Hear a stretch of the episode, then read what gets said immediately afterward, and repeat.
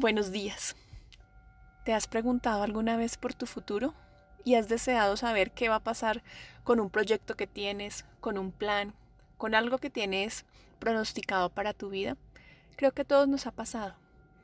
Pasamos una hoja de vida y estamos ahí, a la expectativa. ¿Qué va a pasar? Quiero saber ya, ya, si, si me van a contratar o si no me van a contratar. Conoces a una nueva persona y estás en la expectativa. ¿Qué va a pasar? ¿Será que ese es el hombre de mi vida o la mujer de mi vida? ¿Será que me voy a casar? ¿Será que lo que sea? Y dejas de estar viviendo y disfrutando cada cosa, cada instante, por ejemplo, de esa relación nueva, cada ver a esa persona y disfrutar el momento. O simplemente pasar la hoja de vida y estar disfrutando el momento con tu familia, con tus hermanos o con lo que sea que estés haciendo, pero por estar pensando en qué va a pasar, tu energía no está puesta en el momento. El futuro no lo sabemos y no lo sabemos simplemente porque lo más bonito es comenzar a disfrutar el presente y no estar pensando en qué va a pasar. ¿Qué va a pasar? Nos saca del presente, del disfrutar cada cosa.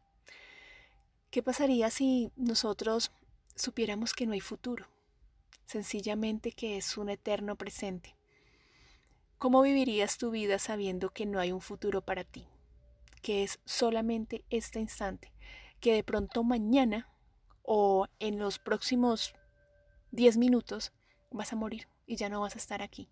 Estarías pendiente de si te van a llamar del trabajo o no, o no te van a llamar, de si ese hombre que conociste va a ser para toda la vida o lo que sea.